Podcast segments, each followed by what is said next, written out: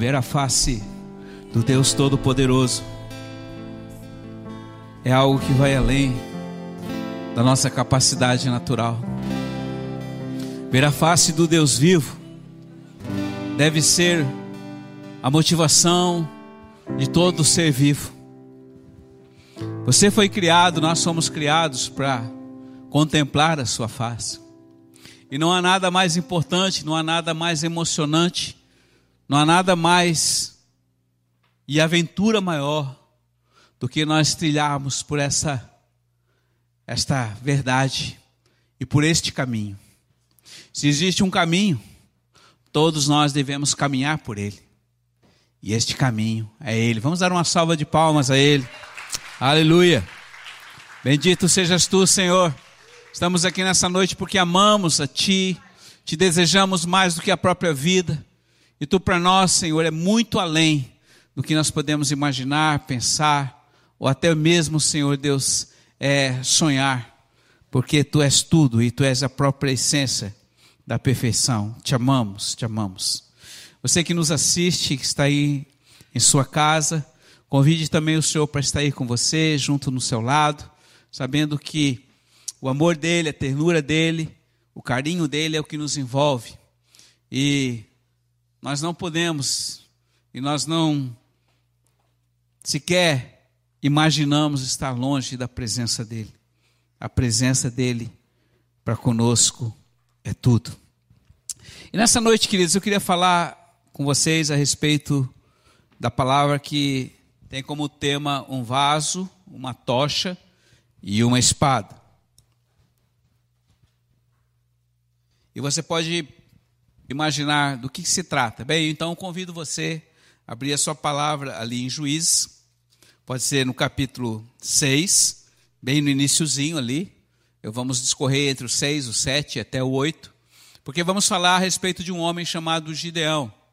Você já ouviu falar sobre isso, mas eu quero hoje trazer a revelação do Espírito sobre a vida daquele homem e o que ele foi chamado a ser e a realizar ali naquele local onde Israel estava muito oprimido pelo povo midianita.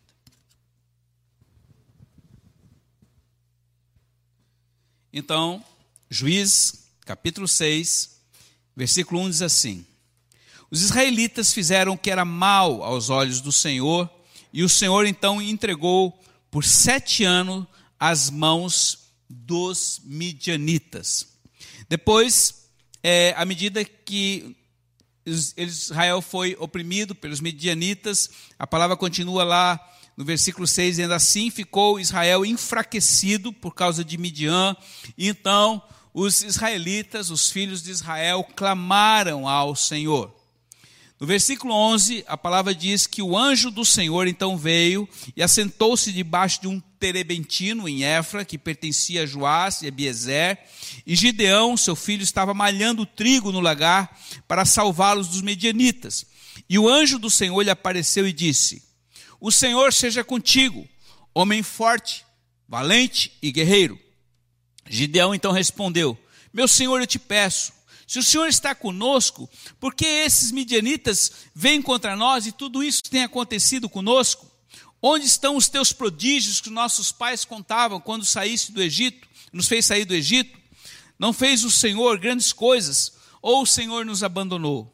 Então, no versículo 14, o Senhor voltou a ele e disse: Vai com a tua força que te motiva.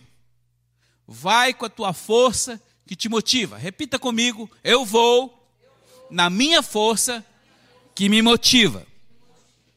Então salva Israel das mãos dos medianitas, porque eu sou é quem te envia. Filhinhos, essa palavra fala de um homem que estava indignado. Midian era um povo, os midianitas eram um povo que também faziam parte da mesma linhagem de Abraão, quando Abraão casou-se com Ketura, uma de suas esposas, e surgiu então este povo. Mas eles hoje eles estavam como que oprimindo o povo de Israel, porque o povo de Israel abandonou o Deus vivo e começou a adorar um Deus chamado Baal. Baal era o Deus da fertilidade, ou seja, da, da, da fertilidade. A, a, era um Deus que eles adoravam para que eles tivessem boas colheitas, era um Deus pagão. E isto acendeu a ira do Senhor, porque Israel abandonou o seu Deus verdadeiro e passou a adorar um ídolo.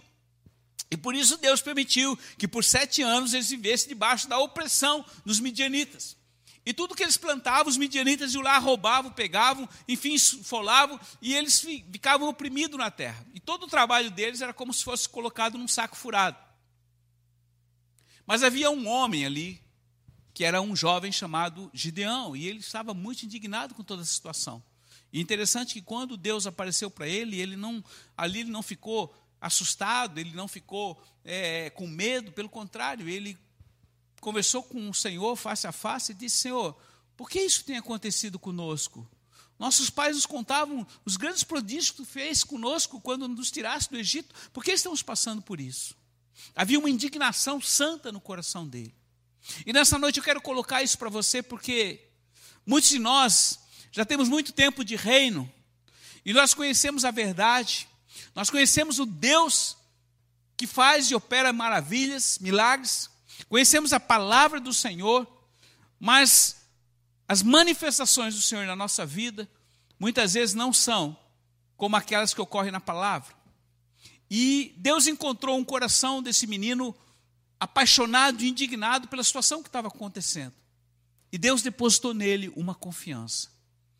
E eu quero mostrar hoje, nesta noite, filhinho, para você que nos assiste, para você que está aqui, que o coração desse menino, ele foi extremamente importante e como Deus atuou através dele. Então nós vemos que quando este povo ficou oprimido pelos midianites, ele chegou ao desespero. Então o Senhor, ao ver o desespero e o clamor daquele povo, se compadeceu e chamou esse menino chamado Gideão. E a palavra diz ali no versículo 9 que Gideão não somente creu no seu próprio Deus, mas como ele também obedeceu. E ao obedecer, ele creu principalmente na palavra profética de Deus. Veja bem que o que ele ouviu foi uma palavra profética de Deus, de que algo Deus queria fazer a respeito daquele povo. E hoje nós, como igreja, também temos vivido o profético de Deus. Hoje, se você, para os dias atuais, não ouvir a voz do Senhor, que fala através dos seus profetas, que fala no interior do seu coração, que fala também através da palavra, mas principalmente pela revelação profética, nós vamos ficar atados àquilo que está acontecendo intensamente no dia que se chama hoje. Tudo está em movimento. Aparentemente hoje a Terra está parada por causa de um vírusinho, por causa de uma pandemia, muitas pessoas morrendo, as nações paradas, a economia parada, e as pessoas e os governantes dizem: fique em casa, fique em casa, fique em casa, mas o nosso Deus continua se movimentando e tem falado para cada um de nós que nós também devemos continuar nos movimentando. E neste movimento é importante você saber aonde você anda no dia que se chama hoje e no tempo que se chama agora. Porque se nós não tivermos revelação e não sabemos exatamente o caminho onde nós estamos, nós podemos ser extraviados por esse caminho. Por isso, é importante os profetas nos dias atuais, é importante nós termos a revelação profética a respeito daquilo que estava acontecendo. O povo de Israel podia ter feito alguma estratégia natural, dizer, oh, não, vamos nos revoltar, vamos nos levantar contra os medianitas, mas a realidade é que tudo o que eles tinham programado para fazer em termos naturais tinha dado por água abaixo. Mas então Deus chama um homem, e ele ouviu profeticamente a palavra do Senhor, e ele toma essa posição para si, por quê? Porque ele não confiava na sua própria capacidade, mas naquilo que Deus tinha prometido para ele. Aí eu faço uma pergunta para você, filhinho, você alguma vez já recebeu promessa de Deus? Sim ou não? Certamente. Você já esqueceu? Ou você deixou ocorrer no esquecimento por causa das circunstâncias hoje que são adversas na sua vida? Gideão não. Ele foi, e depois que o Senhor deu a palavra para ele, no versículo 13, através de um sonho também, ele adora ao Deus, por isso no versículo 15, e convoca o seu exército. E quando ele convoca um exército, nós conhecemos aqui pela palavra que tinha muita gente, e Deus falou para ele: ó, não quero esse povo todo, porque se esse povo todo for contra os midianitas, eles vão acabar sendo alto, é, é, é eles vão se achar é, é ensoberbecidos e achar que pela força deles eles vão vencer os midianitas. Mas não. Aí Deus fez um teste com ele, mandou o pessoal todo, falou primeiro por aqueles que são medrosos, aqueles que são acomodados, aqueles que não estão muito aí para a situação, que podiam ir para casa. E aí uns 10 mil voltaram para casa, e ainda ficou mais gente. Aí Deus fez mais um teste, ó, bota esse povo todo para beber na água aí. Os que beberem água, que levarem água na boca, esses você separa. E naquele dia, o Senhor separou Gideão ali, observando cada um que estava bebendo no rio. Ele separou 300 homens, apenas 300 homens. E daqueles 300 homens, ele formou três companhias de 100 cada um. E a palavra diz que aqueles 300 homens foram instruídos por Gideão para fazerem três coisas: tomarem um jarro, um vaso de barro, e dentro desse vaso colocar uma tocha e carregar consigo também uma trombeta. E eles deveriam sair para ir até o local onde estava o acampamento dos midianitas. E era muita gente. O local era extremamente grande. A palavra diz aqui que era tão grande a quantidade de pessoas que estavam naquela planície que parecia como que um formigueiro. Tão grande. Naturalmente, filhinhos, jamais 300 homens poderiam vencer tamanho exército, de tão grande que era. Mas aqui, o que, que nós estamos vendo? Nós vimos que houve uma estratégia de Deus para que se pudesse vencer aquela batalha. E aí, antes mesmo da batalha, Gideão pede alguns sinais para Deus, Deus dá os sinais, e um pouquinho antes ainda, ele e o seu amigo foram até um local próximo dos midianitas, e era de noite, e enquanto um dos guardas, duas guardas estavam conversando, dois dos vigias, os atalaias estavam ali, um falou para ele: Olha, essa noite eu tive um sonho, e eu vi um, um, uma pedra, um pão rolando, indo até o, campa, o acampamento do, do, do, do do exército dos midianitas até do nosso acampamento e, e, e, e ali atingindo a, a, a, a barraca do nosso coronel. Aí o amigo falou: Isso nada mais é senão a mão do nosso Deus sobre Gideão, que está com eles. E certamente eles virão contra nós.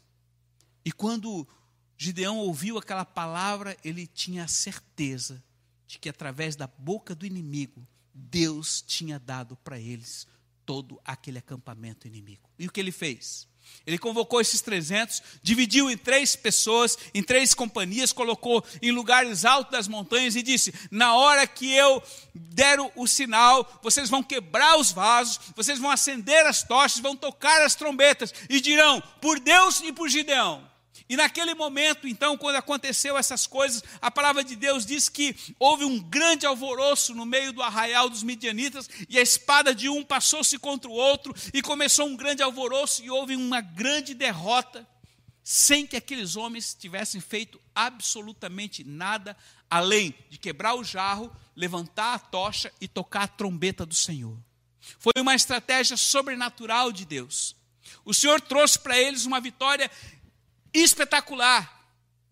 E eles, não somente os midianitas foram autodestruídos, como todo o despojo daquilo que estava sobre eles, estava com eles, foi dado a Israel.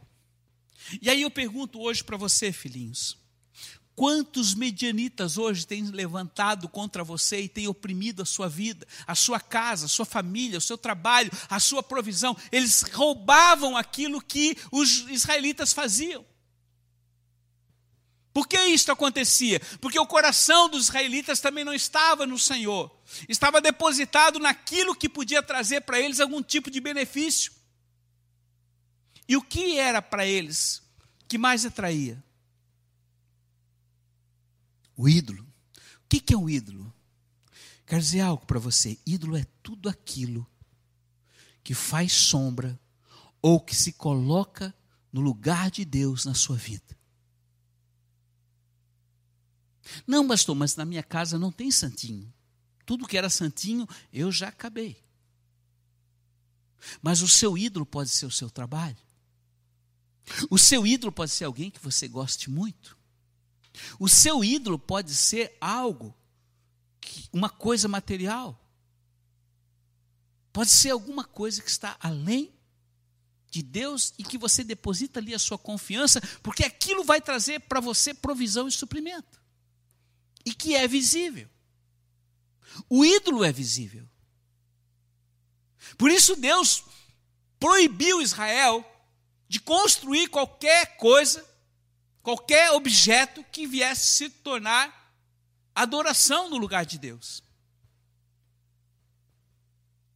E quando nós temos um ídolo na nossa vida, certamente Deus permite com que o inimigo atue em nós e roube aquilo que ele tem nos dado. Veja bem, filhinhos, nessa manhã, todos os dias da sua vida, Deus renova a sua graça para com você. Para mim, 24.244 dias, Deus tem renovado a graça para comigo e nunca falhou. E tanto é que eu estou aqui falando com vocês. E glória a Ele por isso, amém? Muitas vezes nós não percebemos, nós não já estamos tão acostumados que sequer levantamos, agradecemos a Deus pela noite ou agradecemos a Deus por tudo que Ele tem nos dado.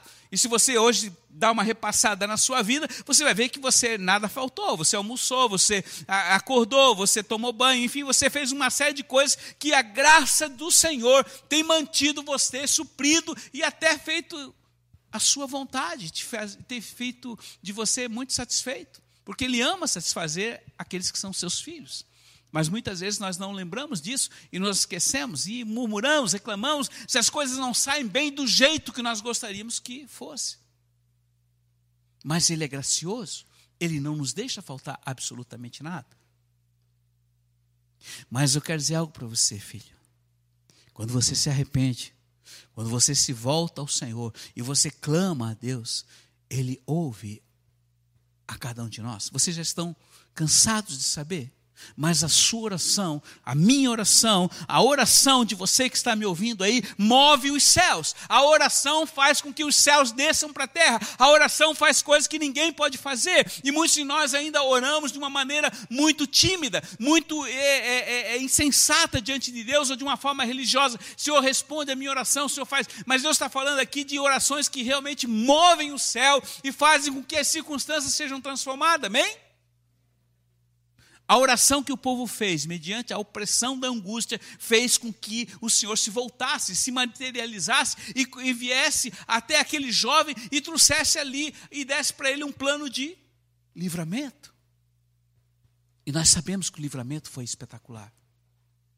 Mas hoje o Senhor está querendo não somente um Gideão. Deus está querendo uma geração de Gideãos que tenham o coração indignado e que possam se levantar contra toda essa opressão do inferno que tem trazido dano à sua casa, à sua vida, à sua família e até mesmo ao nosso país. Amém? Precisamos usar das armas espirituais que o Senhor tem nos dado. E esta foi uma estratégia sobrenatural, foi armas sobrenaturais e também foi uma batalha sobrenatural. E não houve dúvida a respeito desta grande vitória do Senhor. Filhinhos, lembre-se, quando você está sincronizado, você está alinhado com o Senhor, quem peleja por você é o Senhor. Essa batalha, como ele diz, não é, essa batalha não é sua, essa batalha é minha, diz o Senhor, e tudo que ele requer da minha e da sua vida é obediência. Eu volto a falar aqui, queridos, obediência é o oxigênio dos céus. Quando você obedece a Deus por amor, não por opressão, porque tem que ser assim, ou porque você tem que ser de uma forma automática religiosa, não. Quando você faz por paixão e por amor, Deus vem e faz aquilo que está muito além da sua capacidade de imaginar. Porque Ele é Deus. E eu nunca vi, sinceramente, o Senhor aparecer para um homem qualquer e, e dizer, é, face a face, e dizer: Olha, eu vou fazer isso, eu vou fazer aquilo. E talvez Gideão nunca tinha tido uma experiência como esta. Mas a realidade é que o Senhor fez. E ele obedeceu. E porque ele obedeceu, todo o povo foi liberto. E diz a palavra que por 40 anos, queridos, houve paz. E não houve nenhuma confusão no meio de Israel. Por quê? Porque os midianitas foram derrotados e ficaram com medo de Gideão e do povo de Israel, porque Deus era com eles. E eu quero dizer para você, filhos, Deus tem colocado em nossas mãos armas sobrenaturais. Deus tem colocado uma armadura perfeita que cabe exatamente na medida do meu e do seu corpo. Deus tem nos dado o capacete, a coraça, o cinto, as sandálias. Deus tem nos dado o manto da humildade para que nós nos tornemos humildes e dependentes dele em tudo. A espada, o escudo, a tocha. Deus tem nos dado armas sobrenaturalmente espirituais que Deus quer que nós venhamos a usar. E eu quero colocar algo para você que é importante. O que fez com que Deus colocasse a confiança em Gideão não foi as armas que Deus já tinha dado para ele, não, mas era o coração dele, que era apaixonado por esse Deus e estava indignado com toda a situação que estava acontecendo. E aqui eu quero colocar para você, você que ministra ao Senhor, e quando eu falo que ministra, não é somente aqui no altar, mas é aquele que ministra aí onde você está, na sua casa. Tenha paixão e fogo naquilo que você faz, amém? Hoje eu estava orando pela manhã e eu estava ali no, no, no, pátio ali da minha casa, olhando os céus, e o Senhor falou: há quanto tempo, há quanto tempo, filhos, vocês não olham para o céu e me reverenciam? Eu disse, Senhor, o que, que tu quer dizer com isso? Vocês não têm conseguido observar a grandeza dos céus e ver a grandiosidade que eu sou além dos céus. E nesse momento eu me coloquei de joelho na presença do Senhor e comecei a glorificar e disse: Senhor, eu quero te reconhecer pelo que tu és, pela grandeza que tu és, porque nós somos tão pequenininhos nesse universo e tu está acima de tantas coisas e nós passamos tão preocupados com coisas pequenas e resoluções na nossa vida que nós fizemos maior do que o próprio universo quando ele tem domínio sobre tudo isto. E eu disse, Senhor, eu te reverencio pela grandeza do que tu és. Mas ele me falou uma coisa. A igreja se acostumou. A igreja se acostumou com o profético.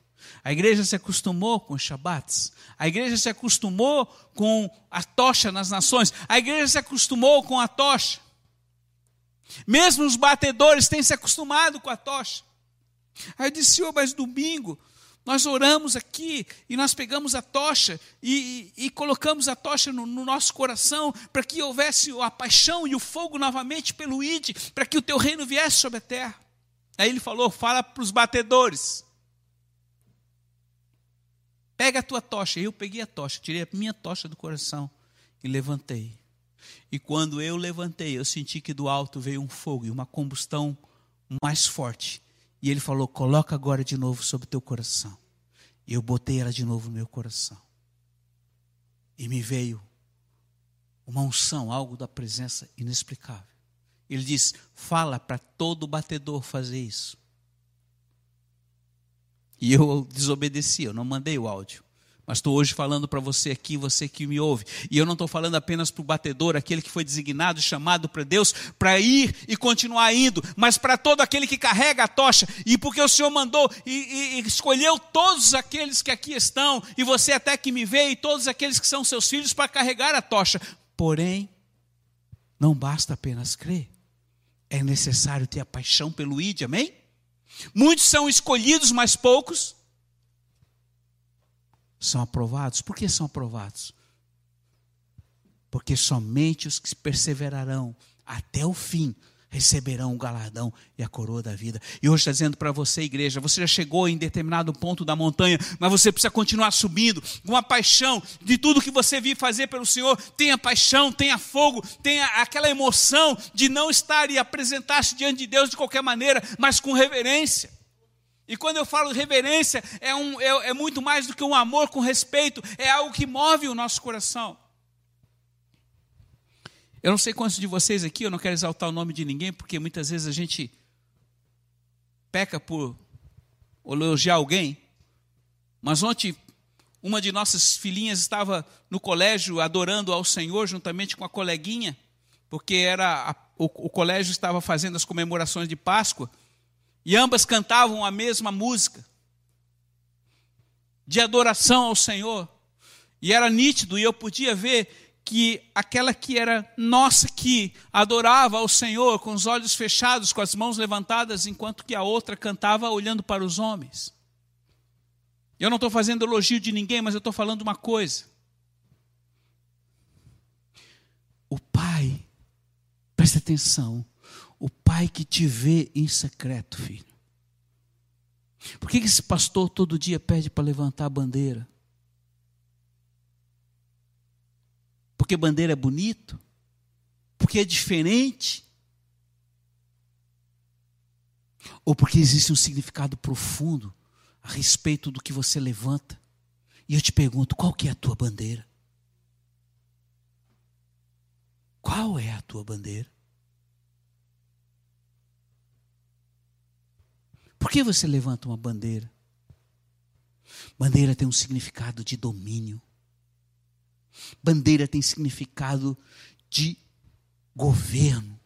E quando eu falo de governo, estou falando de quem é o supremo governo. Por isso, homens, eu quero dizer para você: Deus não chamou as mulheres para libertar o povo de Israel. Ele chamou homens. Porque a força física está no homem. A força mental, emocional, muitas vezes está com as mulheres, mas a força física está com o homem. E quando Deus chama um homem, não é porque ele vai na sua força intelectual, emocional, mas ele vai na dependência do seu Deus, porque Deus está chamando homens que não confiam em si mesmos, mas que confiam na capacidade do seu Deus e podem realizar e trazer libertação sobre muitas coisas. E a você que é sacerdote, é homem, Deus deu a autoridade para você trazer libertação à sua casa, amém? Paixão. Paixão na oração, paixão e o fogo na oração, no levantar da tocha, no fazer o uso da espada, no levantar uma bandeira e determinar: esta casa pertence ao meu Deus e aqui ele habita, e aqui eu faço dele um altar de adoração, e eu e a minha família serviremos ao Senhor, amém? Deus está esperando homens que tenham este coração. Deus está levantando uma geração nesses últimos dias de leoas. Quem são as leoas? Mulheres de oração, mulheres que não são, que são inconformadas com a atual situação neste século, que não são dominadas por homem, não vivem debaixo da opressão de homem, mas que usam das armas espirituais para trazer à existência o que não existe e fazer com que tudo o ambiente ao seu redor seja transformado. Amém? Você está afim disso? Eu sempre volto aqui a lembrar sobre os alpinistas. Deus ama os alpinistas. Os alpinistas passam grande parte da vida quando vão para montanhas acima da zona da morte, acima de 7 mil metros. Eles passam um ano, um ano e meio, dois anos se preparando fisicamente, financeiramente e de todas as formas, sabendo para chegar meia hora apenas no cume da montanha e dizer: Uh, eu cheguei. E muitos deles não voltam com vida, porque dão tudo para chegar a um alvo e um objetivo. E eu te pergunto nesta noite, povo das montanhas, o quanto você tem dado de si mesmo pelo seu Deus e pelo seu Senhor? Ou quantos de vocês têm subido a montanha de uma forma automática? Não, porque a igreja vai, eu estou indo também. Não, eu vou, eu vou. Mas quantos vão com emoção? Quantos vão com o fogo da paixão? Por isso eu digo para você, querido, você pode fazer todas as coisas.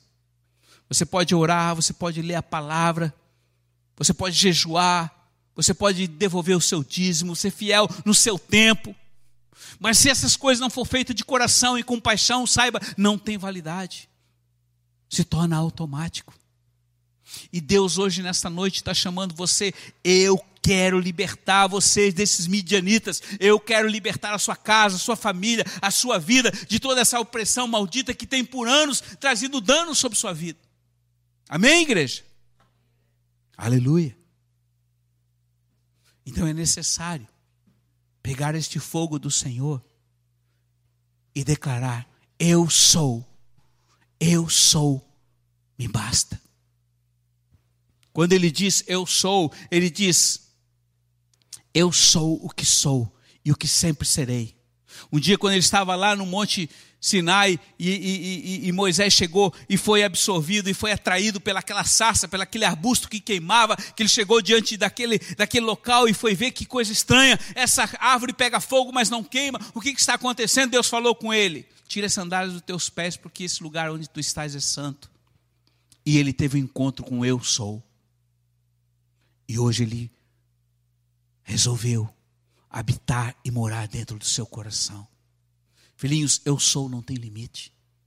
E Deus está chamando você nesses dias para que você tenha uma confiança tal, tão implacável nele, que apenas pela sua obediência ele possa realizar as demais coisas que você hoje ainda sonha, mas que você muitas vezes olha para você mesmo, você se acha incapaz. Mas eu quero dizer para você que Deus está falando que se você crer nele verdadeiramente, não haverá impossível para a sua vida, porque tudo é possível se você crer incondicionalmente naquele que te chamou e te deu a própria vida. Amém? Então não existe impossível para aquilo que ele deseja realizar através de você. E nesses dias, queridos, dias de sequidão, dias que a fome está aumentando sobre a terra, dias de escassez está aumentando sobre a terra, a provisão vai estar em quem? Nos filhos da obediência, em mim e você. Sabe, a história sempre se repete. Em toda a história existe um ciclo. E assim como nós a igreja primitiva, lá no início, logo que Jesus foi arrebatado, logo que o Espírito de Deus foi derramado, e tão logo o Espírito de Deus se derramou ali em Pentecostes, em Jerusalém, que houve aquele grande alvoroço, três mil só num dia foram se converteram, depois mais cinco mil, houve um grande alvoroço, começou uma perseguição dos religiosos contra os filhos do Senhor. E isso foi suficiente para que o Evangelho fosse espalhado por toda a terra. E hoje, no tempo que se chama hoje, no dia que se chama hoje, em que antecede a vinda do Senhor, certamente essa perseguição virá contra nós e já começou. Hoje nós estamos aqui com cadeiras separadas, estamos aqui debaixo de um decreto, uma série de restrições, e cada vez vai fechando mais, porque Satanás não tem interesse que a igreja de Deus se manifeste. Hoje há uma oposição tremenda nessa nação, para que seja tirado aquele que deu a liberdade para Deus governar sobre ela, seja banido. É uma guerra de altar, e você sabe disso, que se nós não nos posicionarmos, nós vamos ser absorvidos por essa circunstância, porque Hoje, muitas igrejas estão fechadas por conta dos decretos e a justificativa de que, não, o governo mandou fechar, então nós temos que mandar fechado, porque nós temos que ficar em casa por causa da pandemia. Mas, filhinhos, eu quero dizer para você: se você estiver nele, se você viver nele, se você tiver fé nele, se você viver os seus dias nele, saiba que mal algum cairá sobre a tua tenda. Não existe maldição sobre aquele que está diante da presença do Senhor, amém? Aquele que vive no altar. Você pode até pegar essa pandemia, mas você não vai ser destruído, porque o Senhor prometeu. Ele diz: nada, absolutamente nada vos causará dano. E hoje é tempo não de vivermos uma vida acovardada, mas uma vida em que você ataca e vai contra o inimigo com espada, com lança, com seu escudo e desfaz todo o mal que vem contra você, filho. Porque esses são dias em que Deus está esperando pessoas que verdadeiramente o amem de todo o coração. Ouve, Israel. Amarás o Senhor Deus de todo o teu coração, de toda a tua alma e de toda a tua força. Diga ao fraco: Eu sou forte. Amém? Filhinhos, por isso hoje são dias em que Deus tem chamado para você não somente trazer libertação aos que estão cativos, Isaías 61, mas para você ser ponte ponte para trazer muitas pessoas ao caminho, à verdade e à vida, que é Ele. E trazer ponte, ser ponte significa de você tirar as pessoas hoje que estão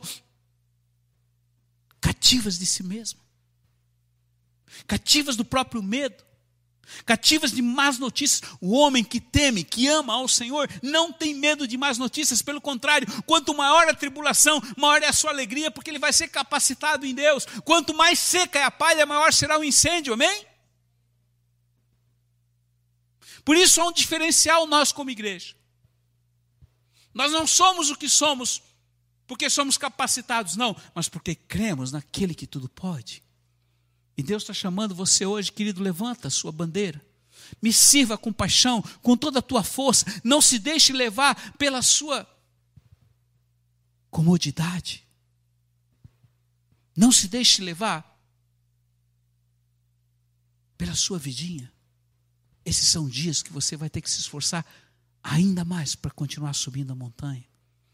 Mas se você me obedecer, se você me buscar e acender essa chama no, do, da sua tocha no meu altar e manter essa chama acesa, eu farei maravilhas através de você.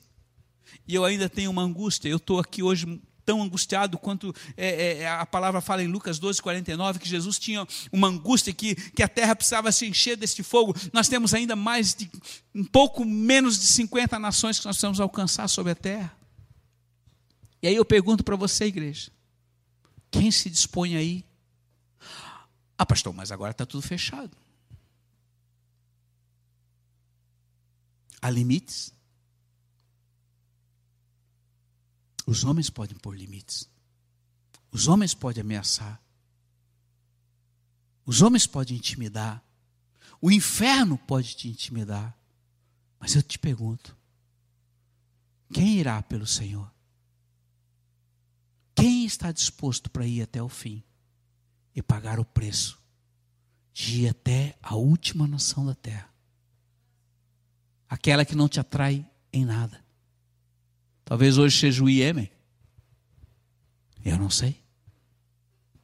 Já tivemos em tantos lugares.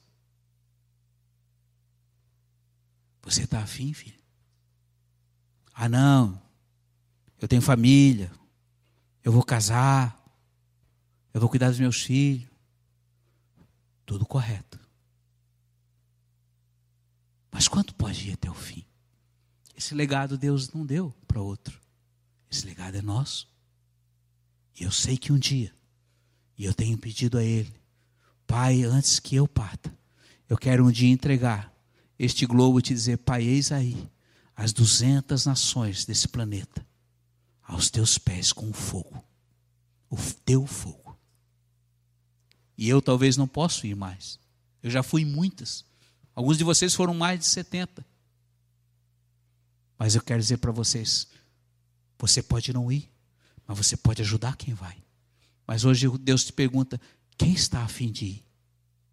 Quem está afim de pegar o vaso e quebrar o vaso? Levantar a tocha e tocar a trombeta? E eu termino com essa palavra.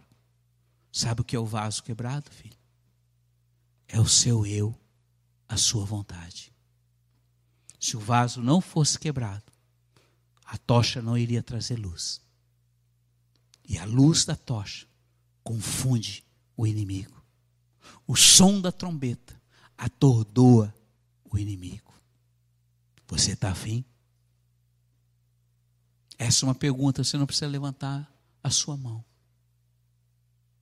Mas não venha mais a um culto de uma maneira automática. Não venha mais cultuar ao Senhor de uma maneira não emocionante e que traga a presença pela fome e a sede. Não carregue a tocha de qualquer maneira. Nós estamos aí a próximos de 72 horas. 20 anos nós passamos com a chama acesa neste altar para que a glória do Senhor venha sobre a Páscoa. Lembramos a morte, lembramos a vida e saiba, Jesus vai voltar numa Páscoa. A, a, a, não está escrito aqui na palavra, mas eu tenho a certeza de que assim como ele morreu na Páscoa, ele vai voltar na Páscoa.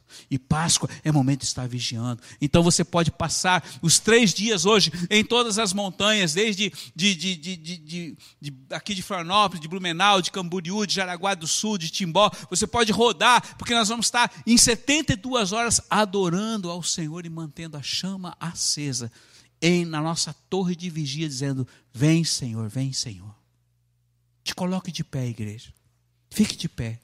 Você aí mesmo em casa também fique de pé. Diga assim para o Senhor: Pai, com o mesmo espírito que tu encontraste no teu servo Gideão, eu aqui estou nesta noite para receber desta porção do teu desejo em minha vida. Eu te peço perdão por toda a apatia, indolência e costume em minha vida de estar vivendo a mesmice dos meus dias. Mas nesta noite, eu entendo que tu desejas mais de mim. E eu aqui estou, Senhor. E te digo: envia-me a mim. Eu tomo da minha tocha, levanta a sua tocha agora. E diga: Pai, reacende o fogo da tocha em minhas mãos. E eu coloco ela agora em meu coração. E recebo uma porção de graça para continuar subindo a montanha e não parar até te encontrar. Eis-me aqui, Senhor. Envia-me a mim, na minha força e na tua força. Amém. Aleluia. Vamos dar uma salva de palmas ao Senhor. Aleluia, Deus. Eu profetizo à igreja a igreja sendo transformada, a igreja sendo motivada, a igreja sendo fortalecida na força do Senhor, e ela viverá os seus dias como nunca antes, motivada por uma fé autêntica que traz à existência o que não existe. Aleluia.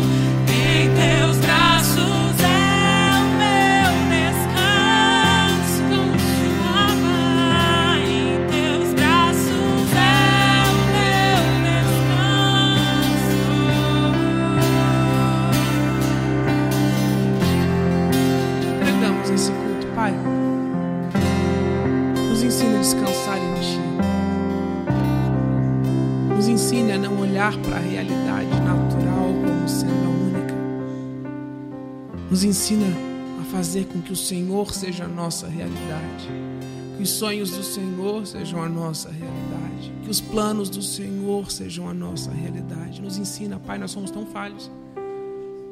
Mas nós te rendemos, Pai, adoração, te agradecemos por esse culto. Muito obrigado pela tua presença nesse lugar.